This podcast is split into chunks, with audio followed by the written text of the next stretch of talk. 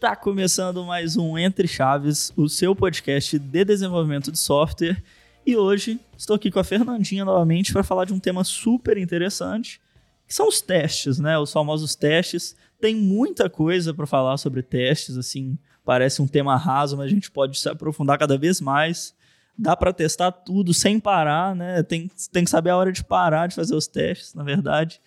Então, tô aqui com. E aí, Champ, calma, deixa eu falar. Não, eu Oi, gente. vou te apresentar, Você tá calma. bem? É, você me apresentou, mas não deixou eu falar. Eu ia te apresentar como parte da equipe de peso que está aqui hoje, Ah, da equipe então tá que tem bom. muita autoridade para falar sobre testes, começando pela Ah, Fernandinha. então tá bom. Eu gosto pra caramba de teste, então vamos lá falar sobre esse tema massa. Bora.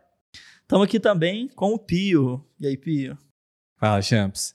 É, eu sou Marcelo Pio, já já participei aqui do podcast algumas vezes. Estamos aqui como arquiteto de dados da DT já tem uns três anos. Estamos aqui para ver como funciona essa questão de testes, até um pouquinho com relação a dados, por causa que isso é um, é um assunto polêmico. Estamos aqui também com o nosso mestre em, em testes, com o Dudu. Diz aí, Dudu. E aí, pessoal, é, mestres em, mestre em teste, acho que é meio demais, né, cara? A gente, a gente ajuda em algumas coisas, pode mostrar alguns caminhos de experiência, né? Já que tem 12 anos que eu tô aqui na DTI, né? Já participei de alguns, de alguns entre chaves aqui, e a gente vai conversar um pouquinho sobre, sobre essa disciplina aí. E estamos aqui também pela primeira vez com nosso convidado Cassiano. Diz aí, Cassiano. Então, galera, prazer aí estar aí com vocês primeira vez, já espero é primeiro de muitos. Meu nome, então, como o Lucas já falou aí, eu sou o Cassiano, sou lá arquiteto da Rangers, né, e espero aí conseguir agregar nesse podcast. Eu, eu sou bem chato com teste, então acho que dá para aproveitar alguma coisa. Eu, eu acho que por esse episódio, quanto mais chato, melhor para a gente discutir esse assunto. Então, para a gente começar, eu acho que seria legal é, a gente começar pelo começo, né, como a gente sempre faz, e introduzir aqui o conceito dos testes. Um conceito legal que eu acho que é interessante de, de ser abordado quando vai se falar em testes é a pirâmide de testes, né? É, quem pode explicar ela um pouquinho para a gente aí, contar para a gente como que funciona essa pirâmide? Gente, acho que só antes de, de alguém começar, né? Acho que é legal falar que a gente já tem um, um outro episódio do Entre Chaves sobre testes. É, lá a gente deu uma introduzida melhor no assunto. Aqui a gente vai aprofundar um pouquinho mais, mas ainda assim é legal a gente falar aí uma introdução rápida sobre testes. Mas se você quiser saber um pouco mais da parte introdutória de testes, dá para pesquisar aí um outro episódio que a gente tem aqui do Entre Chaves sobre testes automatizados. Mas então, acho que a pirâmide, né, dando uma leve intro, ela serve hoje como uma boa métrica para a gente saber como é que está a saúde do nosso software, né? Tipo, se a gente tiver com, se a gente olhar para aquela pirâmide e ver que ela está totalmente invertida, isso é um problema. Tá certo que hoje a gente vê isso ser muito comum, né? Tem gente que chega no projeto, o pessoal não sabe nem que é que, que pirâmide é essa, né? Mas na verdade é o sorvetinho lá, né? Se ela tá em formato de sorvete, ferrou. Mas eu acho que assim, quando o Maicon ele criou essa essa ideia no livro Succeeding with Agile, eu acho que com, com tendo uma pirâmide e criando a primeira base dela já é um primeiro um ótimo primeiro passo para a gente começar a, a dizer que nosso software está caminhando para o caminho certo, que é os testes de unidade, né? Uh, e também a, a parte mais fácil da gente atingir, né? Por causa que como o teste de unidade é pequenininho, né? Então, já, já vamos pensar assim, construir uma pirâmide a nível de construção, né? A gente começa pela base, teste de unidade, então, e aos poucos a gente vai invertendo ela até até o nosso software ter uma referência, tipo, ah, agora a gente tem uma pirâmide de teste, né? Uhum. É, lembrando, tipo assim, que a gente começa, a pirâmide de testes, ela, ela tem na, na sua base os testes unitários, né, que, que, igual o Cassiano falou, são os testes mais simples, né, são os testes mais baratos, digamos assim, de se fazer, né, porque eles são mais fáceis e, e são mais rápidos, e a gente vai plugando outros tipos de teste nos nossos softwares, que é os testes de integração, que seriam o meio da pirâmide, onde eu testo se os meus componentes estão conversando como eles devem conversar, e no topo da pirâmide são os testes de, de, de, de ponta a ponta, né, os testes E2E, né, end-to-end, onde a gente garante um fluxo inteiro né, da, da aplicação, né, desde do, do, da requisição inicial, da, da, da interação a, do usuário ali, até a, a ponta dele. E ela é uma pirâmide porque a gente tem mais testes unitários do que testes de integração e a gente deveria ter mais testes de integração do que testes de ponta a ponta, né? Porque cada um vai ter seu, seus objetivos, suas necessidades, suas funcionalidades e e por isso que ela é mais é, nesse formato de pirâmide que se ela tiver ao contrário, igual o Cassiano falou, provavelmente alguma coisa está errada. Pode ser que a gente está fazendo testes demais de, de, de, de, de ponta a ponta ou testes de menos de, de, testes unitários. Né? É, você falou um negócio, né, Dudu, que eu acho que é legal enfatizar aqui, que é o custo, né? Que a pirâmide ela tem essa relação com o custo aí, né? Quanto mais próximo da base, menor o custo de implementação daquele teste.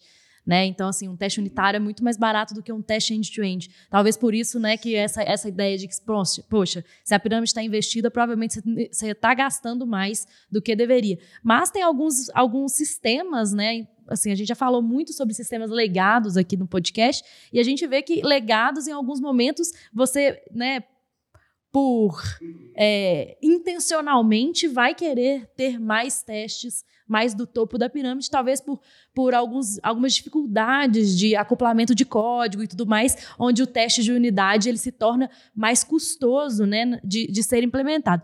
Então, é, eu acho que vale de caso a caso, mas o geral, né, é legal falar que o geral é essa pirâmide né, de, de testes que a gente deveria prestar atenção, né, vamos falar assim.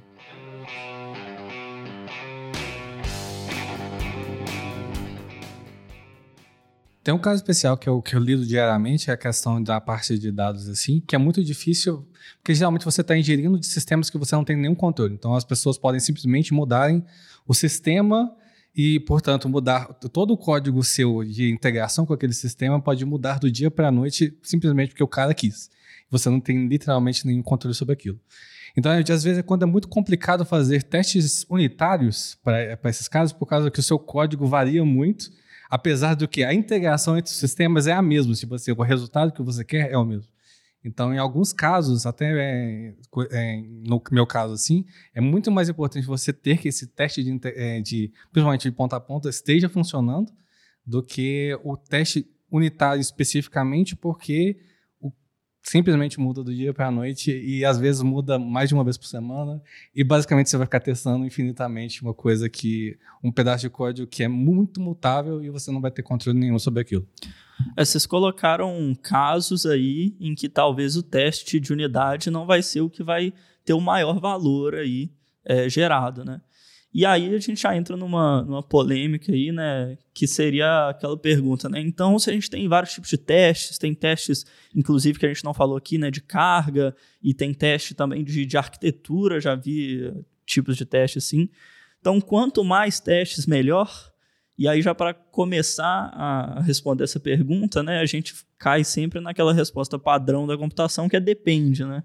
Então, esses casos que vocês falaram são exemplos de de casos que não necessariamente quanto mais testes, melhor, e vão ter tipos de testes que vão ser mais benéficos do que os outros, né? O que, que vocês acham? Exatamente. Eu acho que é, tipo assim, é importante a gente ter mais qualidade nos testes, né? Tipo assim, quanto mais qualidade nos testes a gente tiver, melhor. Tipo assim, ah, fazer teste só porque tem que testar, não, eu tenho que testar todas as linhas, eu tenho que ter 100% de cobertura nas minhas linhas da minha regra de negócio. E aí eu Vamos supor que eu uso é, uma arquitetura onde eu tenho só aqueles. Vamos supor que é um, uma arquitetura de CQRS, né, de Command Query Separation. E aí eu quero testar a minha query, que na verdade ela só lê um dado do repositório e retorna, sabe? É, são coisas super simples que vai agregar muito pouco para a gente saber que aquilo ali está funcionando bem no, na, na, na, nossa aplicação, que aquilo ali está errado ou, ou não está. É muito mais importante uma dessa, um teste integrado que garante que as configurações do meu repositório estão corretas, que, que eu consigo acessar os dados dentro dos ambientes corretos, né? Muito mais do que só falar, não, cheguei no meu 100% de cobertura que eu queria configurar lá num caso desse, sabe? Eu acho que às vezes as pessoas ela tem um pouco de dificuldade de entender a finalidade de cada teste, sabe? Que nem, por exemplo, eu tenho a, eu quero validar um cenário, eu quero testar um cenário de validação. Aí eu tenho três formas de validar. Isso aí, eu vou fazer essa validação num teste de unidade, se estiver envolvido na minha regra de negócio dentro normalmente um domain, né? Agora, se eu pegar e fazer um teste de integração para ver se o meu domain está validando essas três regras de negócio, já não tem porquê. O que que, o que que o teste de integração ele tem que fazer? Ele tem que garantir que ele vai pegar alguma mensagem de erro de validação. Agora, qual das três? Aí é com o teste de unidade. Agora, se a pessoa inverter essa responsabilidade, ela vai ter trabalho que ela não precisa, né? Exato, exato. Entender essas, essas como é que chama, gente? Essas, esses limites. É, Separação, é, né? A questão de, de, principalmente cobertura de testes, é, uma, é, um, é um assunto muito polêmico, as pessoas geralmente já estabelecem, tipo assim, ah, tem que ter 80% de cobertura de código, alguma coisa do tipo. Só que vai lá testar um, uns códigos meio tanto faz para a aplicação, por causa que não está testando o negócio da aplicação. É, e isso é a coisa mais importante de você testar. Você está testando que o que a aplicação está fazendo, ela está fazendo da forma correta e vai continuar fazendo da forma correta. Você vai garantir que ela vai fazer isso de uma forma automática. Você não precisa ir lá manualmente todo dia que você fazer um deploy novo, alguma coisa do tipo, ficar clicando lá no, na aplicação para ver se está funcionando. É, que vai pegar o usuário de surpresa e simplesmente vai ocorrer algum problema. Essa meta de cobertura, ela é fazendo aqui né, uma analogia assim, ela é parecida com uma meta individual numa empresa, assim, né? É, se eu tenho uma empresa e eu tenho metas individuais, as pessoas elas tendem a otimizar o local onde elas trabalham e elas tendem, né, por muitas vezes, subotimizar o todo, né? Então elas ficam tentando otimizar muito no que elas estão trabalhando, mas elas não têm o um olhar holístico e falam o que é melhor para a empresa. A cobertura de teste ela parece muito um, um, um indicador tipo esse, assim, de meta individual. Que eu tô ali, eu, ah, eu vou dar 100% do meu, do, das minhas linhas aqui, mas assim, tá ajudando todo? Não sei. Ah, quantas vezes, né? Já vi aí teste com acerte. A gente já falou isso aqui, provavelmente. Acerte true lá no final, né? Que assim, não tô nem aí se o teste tá passando ou não, se tá funcionando ou não, mas eu tá cobrindo as minhas linhas de código para passar no meu quality gate. Então, é, é uma analogia. aí, interessante. Ah. É, o bom, acho que eu acho que é importante o pessoal ele ter uma métrica limite que não seja exagerada. Tipo, cobriu 90%, tá, tá bom. Cobriu 100%, normalmente tem algum problema aí, né? Dificilmente, né? É, isso é interessante mesmo. A meta de cobertura, para mim, é um indicador se você está piorando, principalmente, não se você está melhorando. Não é uma, uma, numa, uma métrica para você ficar monitorando se você está. Ela está coberta realmente, tipo assim, as regras e tudo mais. É para ver se você está piorando a sua cobertura de código. Então, você geralmente estabelece uma métrica, tipo assim, ah, 80%, 90% do, do seu código, e se estiver abaixando esse número, quer dizer que você está fazendo menos código que você deveria. Você está incrementando mais a sua, a sua aplicação e você não está fazendo testes de acordo com o que você deveria estar fazendo. Para mim, essa é a maior, maior indicativo de cobertura, é principalmente se você está piorando do que você está Concordo. E aí o, Cassiano até falou, né, do 100% é, pode, pode, provavelmente é problemático, por, por, realmente, né, quando você tem 100%, ou você está tirando coisa demais do seu da sua conta de cobertura, é meio esquisito, né, você ter 100% de cobertura. É, aí virou o que você falou, né? Eu tô correndo atrás do número ali, eu quero aquele número e pronto, eu vou fazer aquele número acontecer, independente se é bom pro meu sistema ou não, né? Tipo...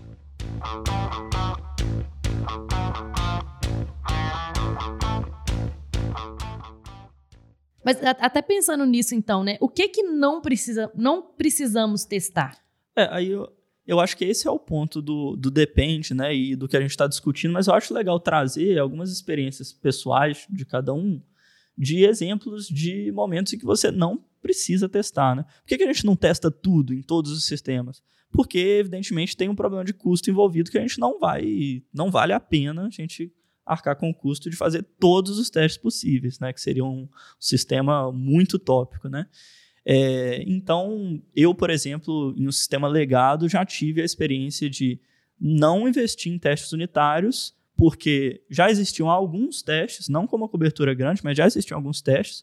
O sistema era legado era antigo, as regras de negócio já estavam mais do que validadas para cada um dos fluxos, e nele valia a pena a gente fazer, no caso, testes de carga, por exemplo, eram testes que tinham muito valor, porque era um, um sistema que estava sendo escalado, estava ganhando um volume de dados maior e precisava desse tipo de teste. Então, nesse caso, foi um, um caso em que a gente não testa, não faz testes unitários e faz, investe em testes de carga, por exemplo. A gente teve, já teve algumas experiências parecidas também na, nesse tipo de coisa, né? Do tipo, ah, cara, tal pedaço aqui do sistema, a gente tem alguns acoplamentos que, que são muito grandes, que são muito grandes, que são muito complexos, tá, as coisas estão muito grudadas uma na outra, que, cara, fazer teste unitário aqui nesse código vai ser vai ser super complicado. Então a gente foca em outras, em outras formas de teste. Aliás, é até interessante, cara. A gente pode até entrar num, num, num outro seara aqui, que é quando a gente fez isso aí, a gente viu, poxa, eu tenho meus componentes da minha aplicação, e elas estão tão acopladas que eu não consigo fazer teste unitário nelas, mas, cara, eu queria garantir que aquelas regras ali estavam estavam é, ok, né? A gente estava passando por, pelas coisas da, que as regras estavam fazendo. A gente fez testes é, os, de, de, de, integração, digamos assim, se a gente fosse ser purista, assim, pelo, pelo, pelo by the book, né? mas aí com o objetivo de quê? De testar as regras internas do, do, negócio. Então, tipo assim, é quase como o seguinte, ó, cara, eu estou fazendo um teste automatizado, se é unitário ou se é de integração efetivamente do que diz pelo livro, cara, não me interessa, mas qual que é o objetivo? O que, que a gente quer garantir aqui, que a gente, como time, chegou nesse acordo e, e achou que era o melhor para o sistema. Garantir que aquelas regras ali que estão dentro daquele emaranhado de, de código ali, que elas estão corretas, porque elas são importantes para o sistema. É importante a gente ter alguma coisa que garanta que elas são corretas. Ah, mas não, não é teste unitário, Dudu. Vocês não estão usando mock, vocês não estão fazendo isso, vocês estão chamando coisa de banco, vocês estão botando. Cara, beleza. É o que a gente conseguiu fazer, é o que a gente precisou fazer para que a gente pudesse evoluir o sistema com uma, com uma com uma segurança um pouco maior, né? Porque no final o teste é isso, é, é algo que vai te dar segurança para evoluir o sistema, né? Vai te ajudar a ter um pouco mais de, de, de, de tranquilidade para incluir coisas novas. Então, tipo assim, às vezes a gente pode não testar algumas coisas para poder. Aliás, não é nem não testar algumas coisas, é não testar de alguma forma, mas garantir que aquilo ali está coberto por algum, por algum fluxo que a gente planejou. É que eu acho que existem cenários que são o seguinte: a gente tá, às vezes a gente vai estar tá falando de um legado que nunca teve teste e agora ele precisa ter, ter um teste por causa que o, a equipe cansou de ter aquele problema lá de mexe aqui, quebra ali e quer amenizar isso, né? Então o pessoal vai lá, eu acho que complementando isso que você estava dizendo, né, Dudu? O pessoal vai lá e vai testar da forma que der, né? E é, o que der é lucro. Mas sabe, agora, para software novo, eu até gostava de pensar assim, talvez seja um pouco de exagero da minha parte, sabe? Mas esse é um pensamento que direto está na minha cabeça. Eu gostava de pensar que o Domain Driven Design era a base para tudo, né, em questão de arquitetura de software. Né? Tipo, pensar assim que Clean Architecture é baseada no Domain Driven Design, a Onion Architecture é baseada no Domain Driven Design. Porém, eu estava pensando que indo um pouco mais a fundo, a base de um bom domain driven design é os testes também. O Eric Evans diz isso no livro dele. Porque se tu tá com facilidade de testar, tu tá implementando de, uh, de forma mais adequada o teu teste. E o que, que eu quero dizer com isso? Uh, supomos que a gente está começando um software novo, né? A galera, ela normalmente ela tem a, eu vejo assim que a gente tem o costume de testar vendo API ali, né? Põe rodar e, e já era. Mas eu penso, sabe, por que, que a galera não começa testando a aplicação pelo teste de unidade? Né? Porque isso já é um bom parâmetro para dizer se está no caminho certo ou não. Porque se tu está conseguindo utilizar o teste de unidade logo no início, tu está conseguindo fazer um teste desacoplado. Já. E a partir do momento que tu está falando de desacoplamento, tu está falando bem de uma arquitetura, não só de uma arquitetura limpa, mas também de um domain driven design. Tu está separando bem as responsabilidades dentro do teu software. Né?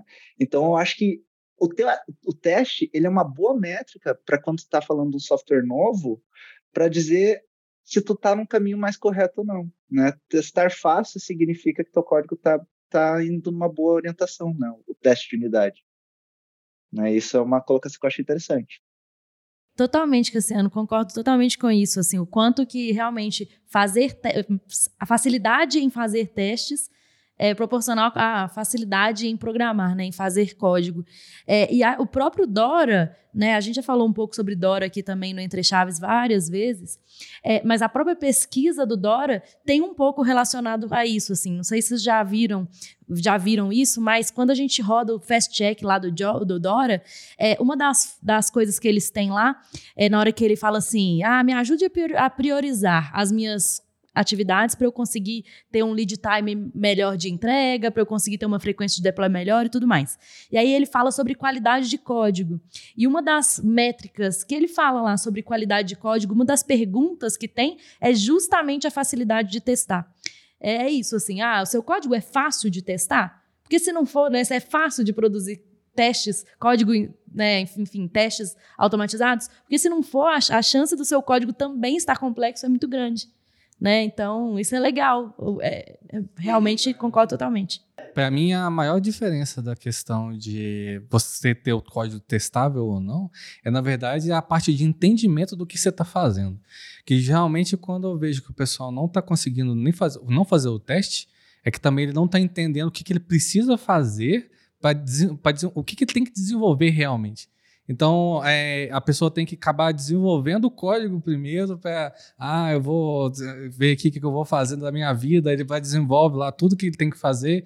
Aí depois ele vai lá e tenta fazer o teste, mas na verdade ele também não consegue desenvolver o teste por causa que ele não sabe literalmente o que, que tem que fazer cada coisa.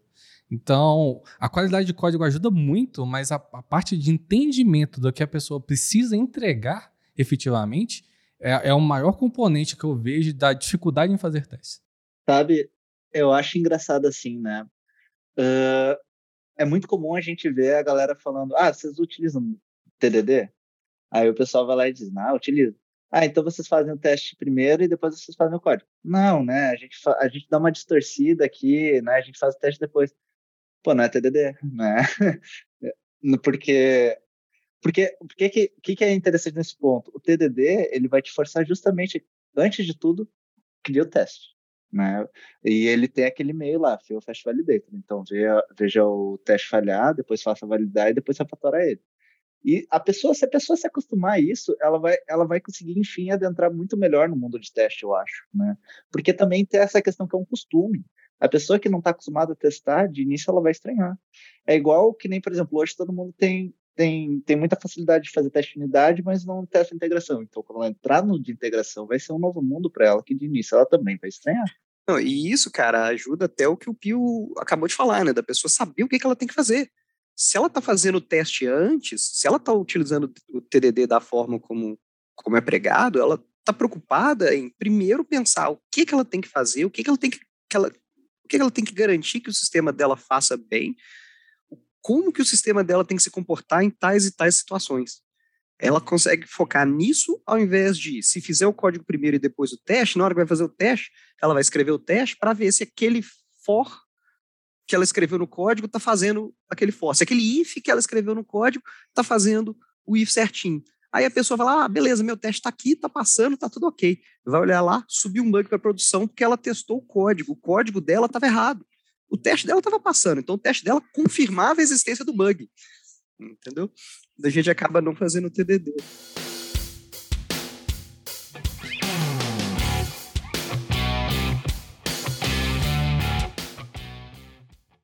A, gente está entrando num, num, ponto da conversa que é justamente é, algo que eu queria falar sobre, né? Como garantir que a gente está fazendo bons testes, né? É, e eu acho que tem dois aspectos importantes aí, né? É, um a questão do, do de um bom teste no sentido de ele estar tá testando bem o meu código, ou seja, eu estou fazendo um TDD, eu estou escolhendo é, os testes corretos, estou fazendo testes bem pensados ali, né, e não testando só depois do meu desenvolvimento. E aí tem a, aquela outra sigla do BDD, né, que eu acho que também ajuda muito a gente fazer bons testes no sentido mais funcional, no sentido de negócio, assim. Porque quando a gente usa o, o BDD e a gente consegue escrever né, o, o nosso teste, né, expressar o nosso teste em palavras, assim, né, uma pessoa de produto pode ir lá escrever o teste, né, do, do, do time, a gente está garantindo ainda mais que aquele teste está cumprindo um papel funcional de, de, garantir o valor de negócio da, daquela tarefa, né? Que ele está fazendo exatamente aquilo que o negócio pede.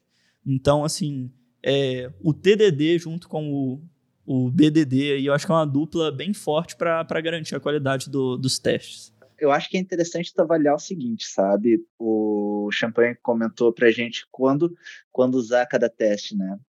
Eu acho que, bom, eu acho que tu começa por aquela. O de unidade, eu acho que mais ou menos como, é, como nós estávamos comentando, tu tá desenvolvendo, tu tá testando. Tá, ou melhor, tu tá testando e daí tu tá desenvolvendo, né? Até porque eu, às vezes eu tenho a impressão que até a gente reduz código, porque quando a gente cria primeiro o, o teste, a gente já tem mais uma linha do fluxo do que a gente vai vai seguir e a gente vai recriar Deixa eu só perguntar um negócio antes de você continuar, Cassiano. Mas vocês fazem TDD na prática mesmo? Cassiano, hoje... O TDD. O TDD, isso. Test Driven Development. Na prática mesmo, você testa antes de desenvolver, hoje? Hoje sim. Hoje lá na Ranger, sim. Legal. Não, é, é só porque é, é, realmente é uma mudança de... Eu, eu, por exemplo, sou uma super defensora hoje de TDD, mas quando eu desenvolvia, eu não fazia TDD por simplesmente por não falta de conhecimento, acredito eu. É, mas assim, recentemente, quando eu peguei uns negócios para fazer, eu, eu, fiz o TDD e eu achei incrível, maravilhoso. É, eu queria ter feito isso toda a minha vida, mas realmente quando eu desenvolvia mais há muito tempo atrás, é, eu não fazia tanto. Mas eu fazia um outro negócio que era, eu fazia roteiros de teste, né? Eu fazia testes no Excel, escrevia os meus testes antes de desenvolver que é justamente um TDD, né? É justamente assim, eu só não estava escrevendo código para fazer código, né? Mas eu estava escrevendo os meus testes antes. E isso já tinha uma vantagem muito grande, que era justamente de eu não sair desenvolvendo desembestadamente e realmente pensar no valor que eu estava querendo e nos casos de fato de tanto de sucesso quanto de erro antes de começar a desenvolver. Então eu acho que esse é um dos grandes também, né, é, benefícios aí do TDD é, isso é uma coisa muito importante, porque quando a galera fala assim, ah, TDD tem que fazer o teste antes, às vezes, eu não sei se a pessoa às vezes fica com esse pensamento de que tem que desenvolver o teste inteiro. Já tem que estar tá tudo pronto no teste. Bota todos os mocks, pensa em tudo, como é que vai ser, cenários, valores e tal, e aí só depois ele vai botar a mão no código. Não é assim. Assim. Quando a gente fala de fazer o teste antes, cara, você vai pensar em quais os cenários. Você vai botar os seus cenários ali. Se você já tem se você está evoluindo uma, uma, uma, classe, uma história, alguma coisa que já está pronta, cara, obviamente, você já consegue colocar algumas coisas, criar alguns mocks, mas de forma alguma, igual como o código em si, né, é, a gente nunca fala que o código está pronto, acabado e a gente nunca mais vai botar a mão nele, o teste é a mesma coisa. O teste eu vou sempre evoluindo. Eu vou começar, eu vou definir quais são os casos de teste, eu vou colocar lá, é, cara, nem que seus, seus testes antes de começar sejam o nome do teste e um acerte que vai falhar. Só isso. Isso aí já é suficiente para você pelo menos ter uma ideia do que, que você tem que fazer mais ou menos, entendeu? Isso já é importante, isso já é muito bom e super, e, e super legal, sabe? Já traz um, um ganho muito grande para a sua história que você está desenvolvendo. e isso justifica o termo fail fast validator, né, Dudu? Porque se a gente for pensar, vamos pensar no sentido da palavra uh, desenvolvimento orientado a testes. Ou seja, o teste vai orientar o seu desenvolvimento. Né? A partir do momento que o teu desenvolvimento está orientando o teste, você está usando um TDD de cabeça para baixo. Ou seja, não é TDD. Né? A partir do momento que nem, que nem a Fernanda comentou, uh, eu tenho aqui eu tenho aqui uma rotina dos meus testes. Ou seja, eu tenho, eu tenho uma orientação do que, que eu vou desenvolver para testar. Né? Então, poderia dizer até que dá, dá, dá uma batida na trave do TDD, né? Tem um Excel ali com as funções. Né? Mas só não é assim um teste automatizado. É, só não é automatizado, é um né? Mas é, é um desenvolvimento orientado a testes, né? né? Assim, mas realmente mas agora, não é automatizado. É importante isso que o Dudu falou, porque senão vai, a gente vai começar a ter teste cansativo, porque pensa só, por que, por que, que existe o termo Fail Fast Validation? Justamente por causa disso, tu vai querer escrever teu teste, nenhum vai passar. Só que tu tem o teu teste lá, entendeu? Então, conforme tu vai escrevendo agora, aí teus testes vão começar a passar. É, o único modo que eu vejo que o TDD não é eficiente em desenvolvimento é se literalmente você está testando alguma coisa que você não faz ideia do que você está fazendo. É, e quando é assim, na verdade, você não deveria nem estar tá desenvolvendo alguma coisa é, é pronta. Você deveria só estar tá fazendo um negócio para você testar primeiro, ver como é que funciona. Ou, por exemplo, ah, vou testar uma ferramenta nova que eu nunca vi na minha vida, eu tenho que ver como é que é a integração do SDK, alguma coisa do tipo, eu não faço ideia de como é que, que, que eu tenho que fazer. Esses tipos de coisa é um, simplesmente uma POCzinha que você vai fazer, mas aquilo ali deveria literalmente ir pro lixo depois. Por causa que é uma coisa que você só está testando, você não deve levar isso aquilo para frente. Quando você está fazendo alguma coisa definitiva, é, você realmente já tem que começar pelos testes, porque você já tem que ter uma noção do que você vai fazer. Por causa que você saber o que vai fazer é, é importante. Se você começa o negócio simplesmente evolutivo, não é. Eu não estou fazendo alguma coisa para alguma coisa. Eu simplesmente estou fazendo código por fazer código. E é isso aí, basicamente. Bom, a gente começou a falar de BDD, mas eu acho que tem bastante coisa que pode ser falado sobre o BDD para a gente entrar tecnicamente em quais ferramentas usar, como usar, como aplicar isso, né? A gente pode até gravar um outro episódio, né, e, e chamar vocês. Mas por episódio, por episódio de hoje, por alguns. É, por Estamos com algumas intempéries né? aqui de tempo, gente... né? o mundo está caindo. Então, é, então acho que é por, por isso, por hoje, é isso, né? É isso. Então, valeu, valeu galera. Grande abraço. Nos escutou até agora e até Obrigado, a próxima. Pessoal. Obrigado de novo pelo convite de estar aí com vocês. Valeu, pessoal.